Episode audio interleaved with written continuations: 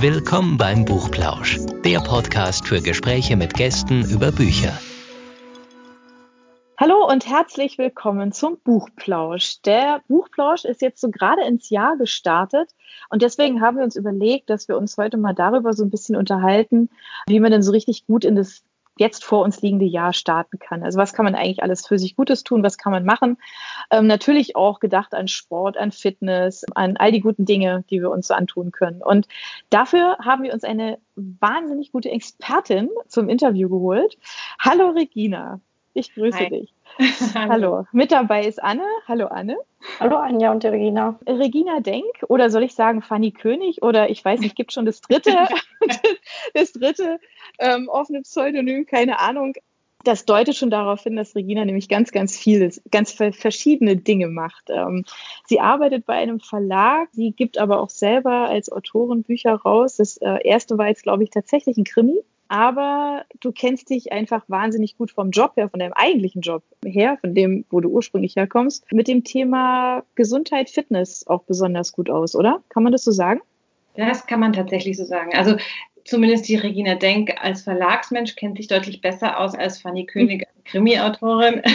die, die, die, kennt sich ein bisschen besser Schön. mit Morden aus. Ich bin tatsächlich in der Buchbranche seit boah, so vielen Jahren, so, auch wenn man es mir vielleicht noch nicht ansieht, aber so ein altes Ratgebertier. Ich habe angefangen vor ganz vielen Jahren bei Gräfern Unzer und ganz viel Kochbücher gemacht, viel Gesundheitsbücher gemacht mit prominenten Autoren, mit Fachautoren. Habe tatsächlich mit meiner Schwester zusammen vor einigen Jahren ein eigenes Kochbuch rausgebracht. Da geht sehr viel um Gesundheit und zwar um Ernährung bei Multiple Sklerose, was aber auch ohne Multiple Sklerose eine sehr gute und sehr gesunde Ernährungsmethode ist. Also von daher seit vielen Jahren irgendwie ähm, alle möglichen Trends mitgemacht, so stabile Trends begleitet, ähm, irgendwie gefühlt jedes Jahr im Januar eine neue Diät auf den Markt geschmissen. Das und ist was ganz Typisches, oder? Ja. So für den Jahreswechsel, oder? Das glaube ich, ja, ja. Tatsächlich so zum Dezember hin noch das, das äh, Plättchenback, Gänsebraten, Kochbuch. Wir lassen es so richtig gut gehen und ab Januar mit hartem Erscheinungstermin packen die Buchhändler dann die neuen Diäten aus. Die neuen in Anführungszeichen sind ja nicht immer alle. Mhm. Genau, also von daher ja, sehr, sehr viele Jahre schon irgendwie, was man sich Gutes tun kann. Ähm, wobei man sagen muss, das ist der schöne Trend. Das ist mittlerweile wirklich, was sich Gutes tun bedeutet. Also als ich angefangen habe, da waren das ja noch so, so ganz gemeine Diäten. Da haben wir aus Amerika die, die Shred-Diät eingekauft, 20 Kilo in 10 Wochen und ähm, also wirklich einfach so Hardcore-Diäten. Und mittlerweile ist das Thema Fitness einfach irgendwie ganz eng verheiratet mit Gesundheit und ähm, mhm. mit ganzheitlich was Gutes tun. Und das ist ein sehr, sehr schöner Trend. Ja, zumal das ja auch also nicht jetzt so was ganz Kurzes ist, sondern eigentlich was so was Generelles, ne? Dass man äh, das nicht eigentlich ja nicht nur am Anfang des Jahres hat, sondern einfach generell, dass man sagt, ich möchte einfach auf mich achten und mir was Gutes tun. Ich glaube, das ist tatsächlich auch jetzt in dieser komischen Zeit, in der wir, in der wir leben, nochmal eine ganz andere Geschichte auch. Ja, da, dadurch, dass ja viele einfach zu Hause sind im Homeoffice und ähm, sich da nochmal vielleicht auch ganz anders zeitlich einfach auch damit beschäftigen, ja, weil sie jeden Tag irgendwie kochen müssen. Also aus meiner eigenen Erfahrung kann ich nur sagen, ja, wir haben da tatsächlich dieses Thema auch zu Hause, dass wir uns überlegen, was wird gekocht, äh, was schmeckt allen, was ist aber auch gut, ja, dass wir halt eben Gesundheit auch beispielsweise jetzt durch den Winter kommen und so. Das ist natürlich dann ganz wichtig. Ich glaube, es war so das Jahr, das irgendwie die zwei Lager erschaffen hat. So die einen, die irgendwie die, die Corona-Kilos zulegen, weil sie nicht mehr jeden Tag ins Büro radeln oder irgendwie nicht mehr, nicht mehr rauskommen oder keine Ahnung. Und die anderen, die, mhm. die tatsächlich, also ich merke das in meinem näheren Umfeld, egal ob beruflich oder privat, es gibt so die einen, die wirklich abgenommen haben, weil sie plötzlich die Zeit haben, sich was Gesundes zu Hause zu essen zu machen, spazieren gehen in der Mittagspause, ähm, einfach ganz anders auf sich achten. Das andere Lager, das ist so ein bisschen mehr mit, mit äh, Chips auf der Couch versackt ist und äh, die drauf hat. Also irgendwie ist es, vielleicht ist es eine Typfrage, wie man damit umgeht, aber ähm, kann, ist, ist ja auch mal gar nicht so schlecht, ein bisschen Tempo rauszunehmen und das ein oder andere Kilo, wenn es danach wieder runtergeht. Aber so, so ist mir vorgekommen. Das ist aber tatsächlich auch was, das wir an den Buchtrends merken. Das irgendwie die Leute doch begriffen haben, wie wichtig es ist, dieses Thema so ein bisschen in den Fokus zu rücken und zu gucken, äh, ich tue mir was Gutes, ich muss ein bisschen fitter, gesünder sein und mich so um die, um die echten, wichtigen Themen kümmern gehören da auch so, ähm, sage ich jetzt mal so, äh, das Thema so grundsätzlich so gute Lebensmittel dazu? Also das erlebt ihr das auch, dass du sagst, ja klar, also die Leute kaufen vielleicht auch anders ein, gehen anders damit um. Ja, also ich glaube, diesen, diesen Shift hin zur guten Ernährung, ähm, der, der setzt sich ja schon seit einigen Jahren, Gott sei mhm. Dank, auch durch.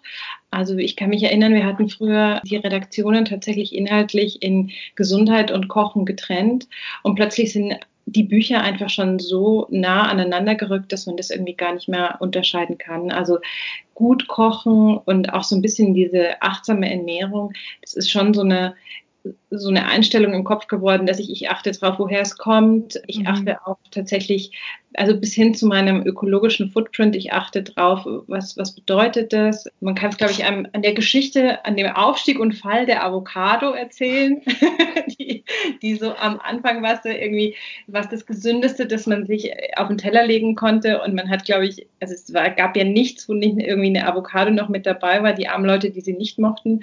Und plötzlich ist so klar geworden, das ist ja eigentlich gar nicht so gut, die verbraucht so viel Wasser und bis die überhaupt hierher kommt. Und eigentlich müsste ich ja Avocado-Fasten machen und ja, so war es ja mit vielen Superfoods, die erst umso exotischer, umso besser und dann plötzlich aber doch sich das Besinnen auf das Gute vor der Haustür.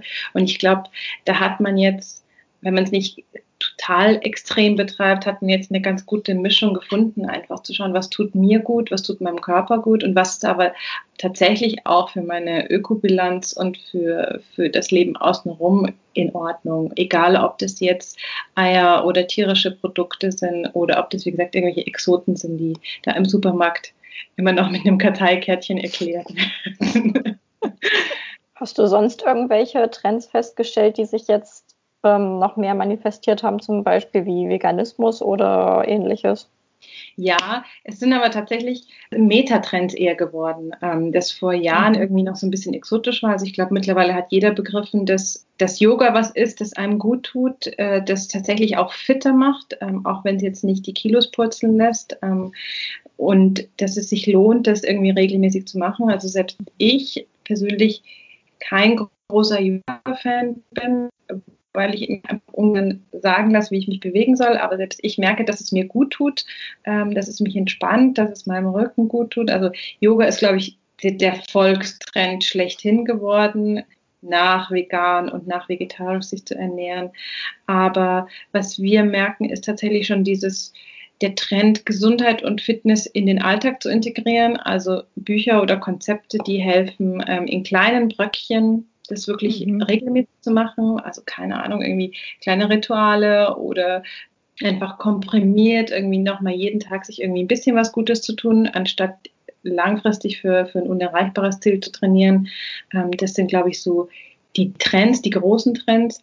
Ich habe das Gefühl, dass man wieder ein bisschen wegrückt von, von diesem sehr extremen Sixpack, Fitness um jeden Preis, Muskelaufbau, das uns jetzt die letzten Jahre so ein bisschen begleitet hat. Ähm, aber das ist nur die Wahrnehmung aus dem Buchbereich. Ich glaube, wenn man sich jetzt andere Kanäle anschaut, wie Instagram ähm, oder, keine Ahnung, TikTok, da wo das Visuelle auch noch eine sehr große Rolle spielt, mhm. da sind die, die super fitten Menschen schon noch sehr gefragt. Das finde ich in der Tat auch so ein bisschen schwierig. Also ich habe auch so das Gefühl, ich meine, klar, also bei Insta und gerade bei TikTok auch, sieht man ja wirklich, also vor allem die, die vielen tollen, durchtrainierten, super schön. Ja, man sieht ja da eigentlich keine ehrlichen Bilder. Ganz wenig. Und wenn sie ehrlich sind, dann werden sie nicht geliked. Ja, also insofern äh, ist es ein bisschen, das finde ich tatsächlich schwierig, vor allen Dingen, wenn man wenn man überlegt, was halt das mit den Jungen macht, ja, also mit ja. den mit den Kids, mit den Jugendlichen, welches Bild da eben vermittelt wird, ähm, was ist gut, was ist nicht gut, ja, und womit hast du Erfolg und womit nicht da finde ich tatsächlich gerade also so dieses Thema Yoga und Meditieren eigentlich ganz, ganz ja. schön, weil das so jeder für sich entdecken kann. Ja, also ja. Ähm, ich weiß nicht, ihr habt ja jetzt, ähm, also im Buchhandel gibt's da ja wirklich also eine ganze Menge an, an Büchern, die einen da begleiten. Es gibt ja aber auch ganz viele Apps zum Beispiel, die das ja auch machen. Ja. Gibt's da was, wo du sagst, das ist klar, kann man empfehlen oder nee, liest dich erstmal in aller Ruhe in so ein Thema ein und dann also ich bin, ich persönlich bin ja ein ganz großer Freund von Ausprobieren. Einfach mal ausprobieren mhm. und gucken, was es mit einem macht und dann kann man selber entscheiden, was man weiterverfolgt und was nicht. Ich glaube, man, die, die Apps auf meinem Handy, die, also da gibt es so einen kleinen Teil, der ist fest und der Rest rotiert ähm, immer wieder durch, weil ich wirklich alles einfach gerne ausprobiere. Ich mhm. habe im letzten Jahr zum ersten Mal Meditations-Apps ausprobiert, mhm. weil wir dazu im Verlagsprogramm viele Bücher haben, ich aber das irgendwie so ein bisschen knackiger und praktischer aufs Ohr gebraucht habe. Das hat mir super gut gefallen in meinen Alltag persönlich konnte ich es tatsächlich mit zwei kleinen Kindern und äh, Job äh, wenig integrieren, aber das finde ich eine total gute Idee. Ich bin seit, seit dem ersten Lockdown wirklich ein großer Freund von, von Online-Fitness. Das ist, ist aber, glaube ich, auch einer der ganz großen Trends. Hier mhm. Jeder, der im Wohnzimmer rauf und runter hüpft und, ähm, und irgendwie Sport ohne Ende macht. Und da gibt es ja mittlerweile also wirklich da ist ja das Schöne, da kann man sich seine ganz, ganz berühmten internationalen Trainer genauso nach Hause bestellen wie irgendwie mhm. die Yoga-Fee vom Studio, in das man normalerweise geht. Also wir haben einer unserer Stammautoren ist Patrick Broom, der in München ein paar Studios hat, wo aber jetzt alle meine Kollegen wirklich die Online-Kurse fleißig belegt haben. Ich, ich mag es lieber gemischt, wo ich alles Mögliche ausprobieren kann.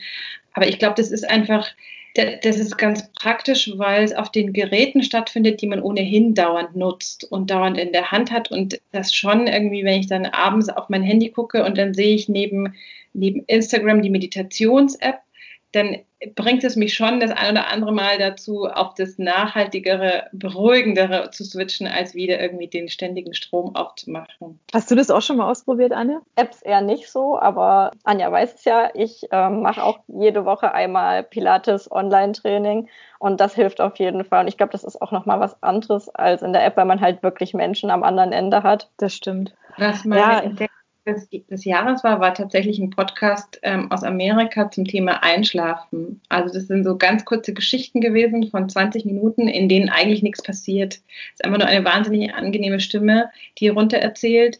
Also tatsächlich mit Absicht die langweiligste Geschichte überhaupt, ohne Handlung, stundenlang irgendwie beschreibt, wie jemand durch den Wald geht, aber man ist nach 18 Minuten spätestens man halt weggeschlafen.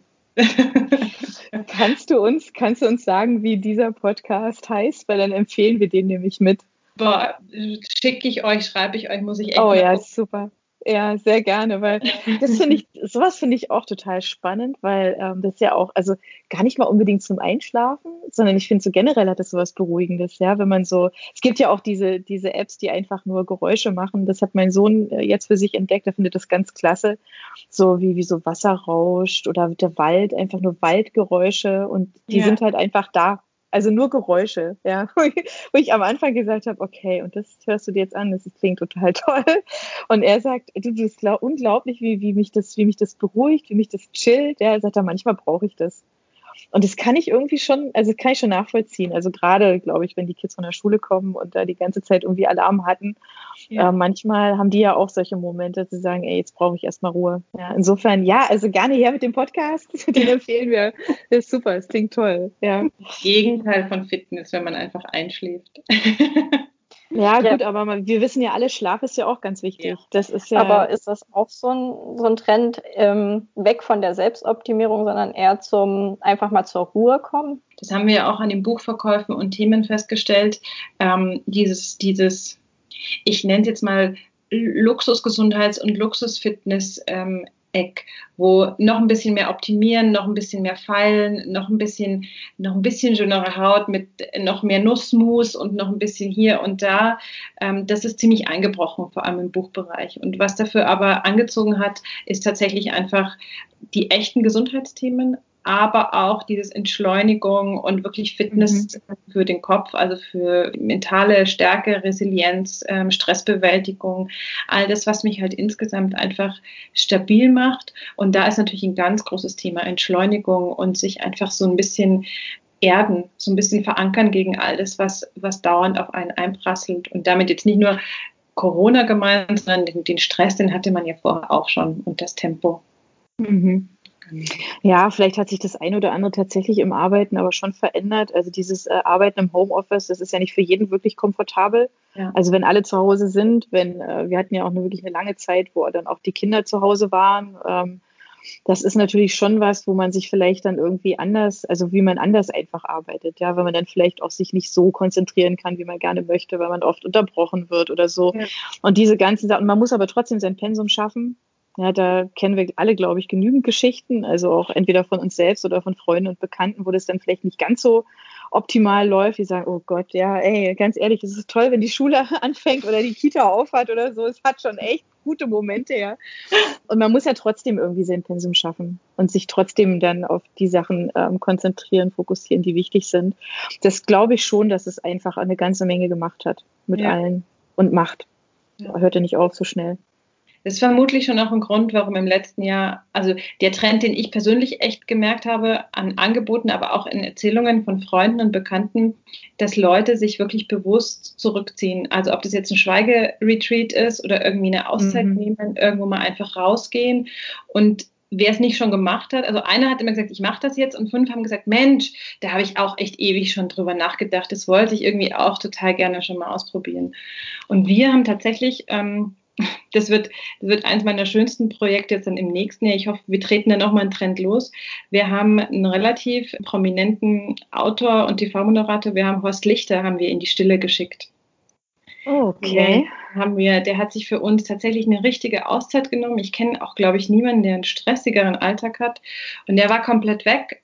Und wir wussten eigentlich alle nicht, inklusive ihm, was es mit ihm macht. Und das hat er tatsächlich für uns dann im Buch aufgeschrieben mega spannend, wie er dann selber herausgefunden hat, was für ihn funktioniert, was nicht, warum er sich so schwer tut, der Stille überhaupt eine Chance zu geben und der Ruhe, in welche Gesellschaft wir leben, wo das alles auf uns eindrückt. Und ähm, also das ist, ich hoffe, damit ähm, geben wir wirklich nochmal so einen Anstoß, den Leuten irgendwie die Botschaft zu vermitteln, wie wichtig das ist, mal einen Anker zu werfen und so ein bisschen zur Ruhe zu kommen und sich Pausen zu gönnen, wirklich zu gönnen einfach. Das klingt total spannend. Ich habe jetzt gerade Gänsehaut gekriegt, weil ich jetzt selber auch ganz neugierig ja. bin. Ja, was ist so, gerade, gerade wenn man nämlich so heißt, vorher so in diesem Monsteralarm war, ja, das finde ich total spannend. Was macht das mit jemandem, der dann wirklich, also ja eigentlich diese wunderbare Chance bekommt, ja, zu sagen, okay, ja, jetzt ab in die Stille. Wann, wann soll denn das kommen? Im Mai, Anfang Mai und heißt, ich bin dann mal still. Ähm, ist wirklich, also ist wirklich zum Lachen, zum Schmunzeln. Mal wer ihn kennt, der weiß, dass er natürlich in seiner unverwechselbaren Schnauze, also ganz, ganz offen und ehrlich, der spricht so offen und ehrlich über das, was da passiert und was funktioniert und was nicht, dass man danach echt einfach Lust hat, das nicht nachzumachen. Das ist nämlich sein ganz großer Appell, nicht das nachmachen, was ich gemacht habe, sondern für euch rausfinden, was funktioniert. Aber es einfach mal tun. Und ähm, ich überlege schon tatsächlich, seit ich dieses Buch betreue, die ganze Zeit, was ich machen könnte, ohne dass meine Kinder mich vergessen.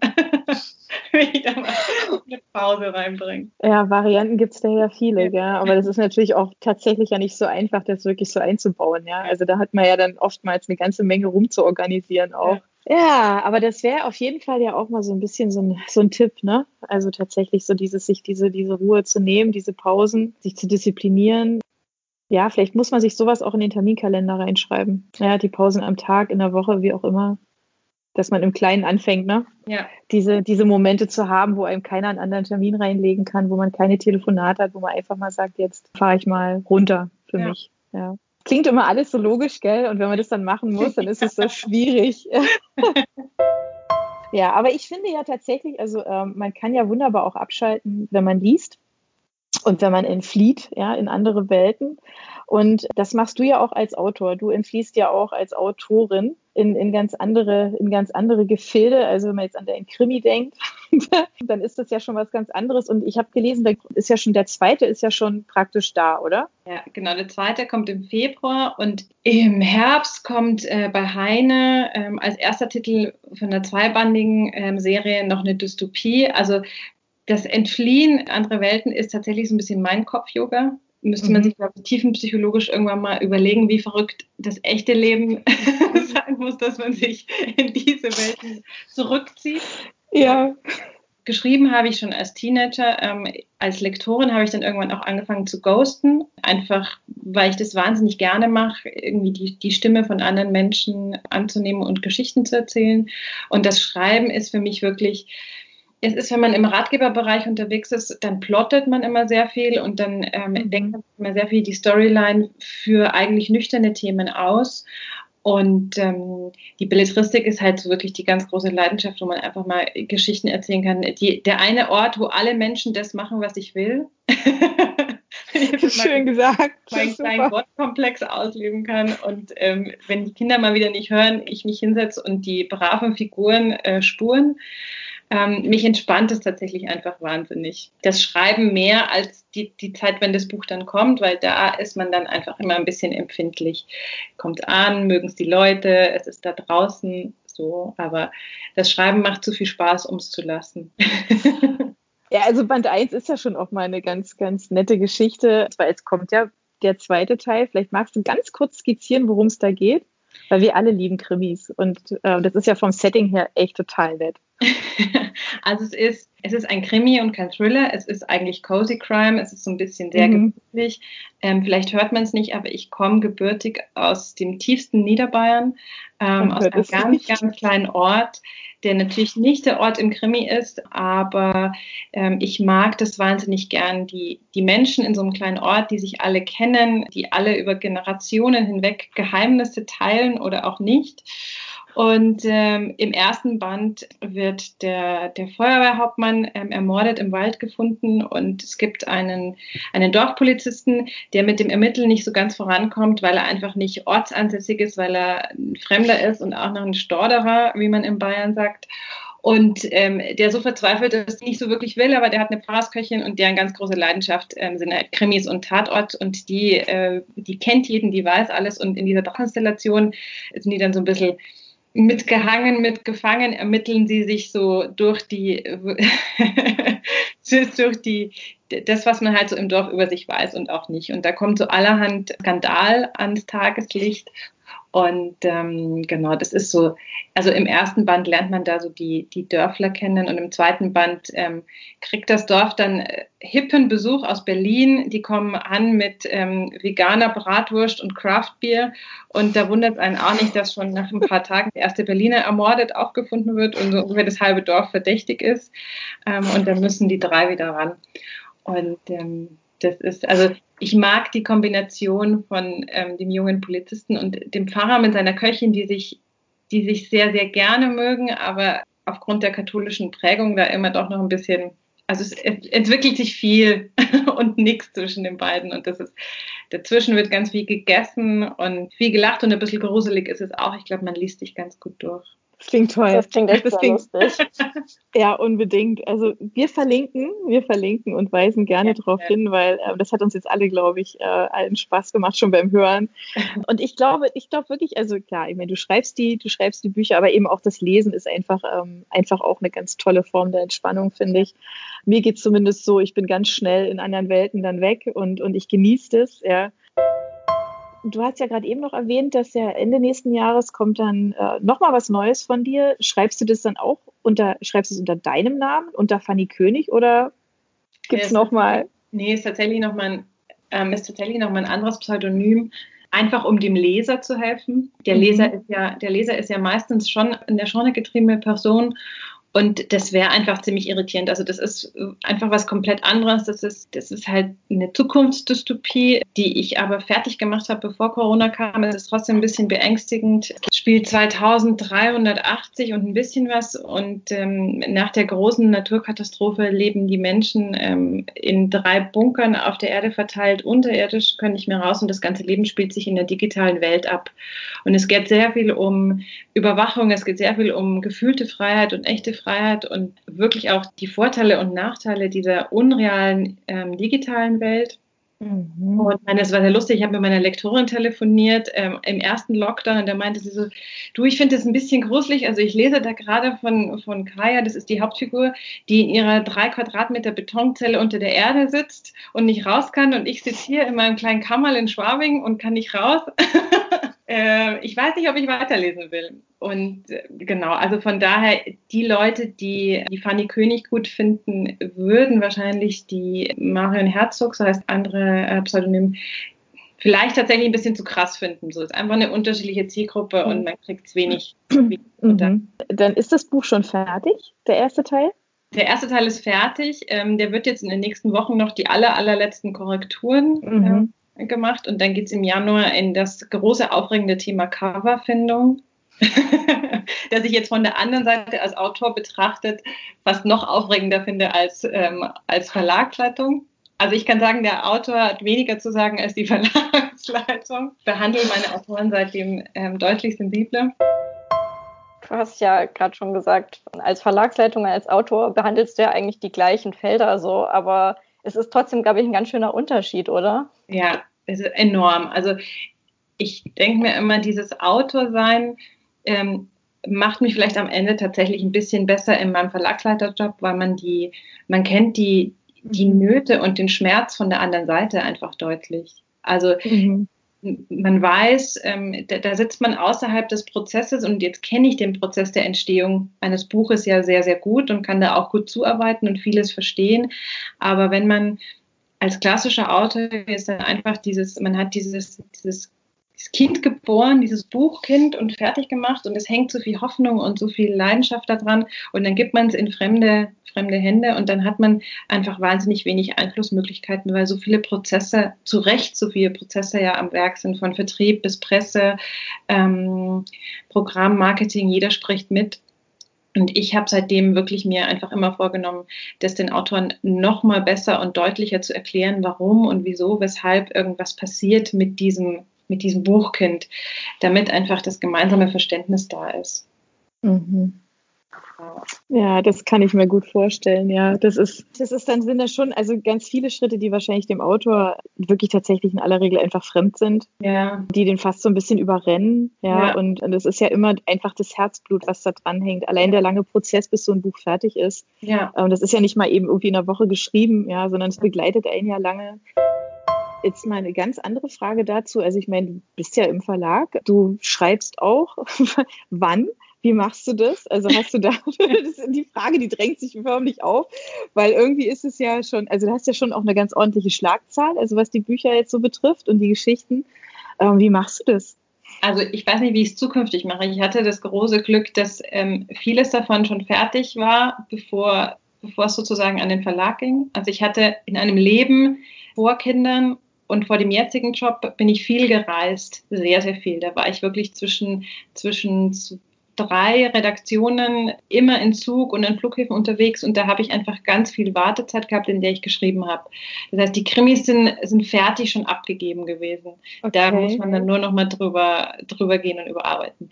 Wirklich unangenehm wird sollten sie erfolgreich werden und sollte man weitermachen wollen, dann weiß ich es nicht. Dann muss ich mal gucken. Dann brauche ich einen Klon oder irgendwie sowas oder mein Mann muss für mich schreiben. Ich habe hab noch keine Ahnung. Okay. Ja, weil es halt doch einfach, ne? Viel, du brauchst ja Zeit und du brauchst auch die Ruhe. Und du hast ja selber, es ja zwei kleine Kinder, das ist ja nochmal dann schwieriger, ne? Also mit all dem ganzen ja. drumherum. Respekt. Ja, ja aber ich meine, hey, wir wünschen dir Erfolg. Ja, ähm, weil das klingt auch. nach tollen Geschichten. Das, was mich am Ende am besten ernährt, gewinnt. Also das ist tatsächlich, ich weiß gar nicht, der, der Mittel, Mittelerfolg wäre wär das Schlimmste, was passieren könnte. Okay, weil so. du dich dann entscheiden musst. Ja, weil ich mich dann irgendwie auch nicht entscheiden kann. Also dieses zum, mhm. zum Sterben zu viel, zum Leben zu wenig, wäre das Fatalste. Ja, das stimmt natürlich. Und trotzdem, selbst wenn, ich mag das natürlich, also man ist als Autor, man hat eine Geschichte, die einen total lange begleitet. Ähm, als Verlagsleitung habe ich ja den großen Luxus, dass ich pro Halbjahr irgendwie 60 Bücher habe, die ich begleiten darf. Und das mhm. natürlich Blumenstrauß an tollen Ideen ist und tollen Menschen. Autoren sind so wunderbare Menschen, jeder bringt seine eigene Geschichte und seine eigene Expertise mit. Also das liebe ich an meinem Job einfach seit Beginn, wen man alles trifft, mit wem man alles Gespräche führt, ähm, für wen man sich alles irgendwie Geschichten aus- und weiterdenken darf. Das irgendwann aufzugeben, ich weiß gar nicht, ob ich das möchte oder könnte. Also ich bin, ich weiß selber nicht, was ich mir vom nächsten Jahr wünsche.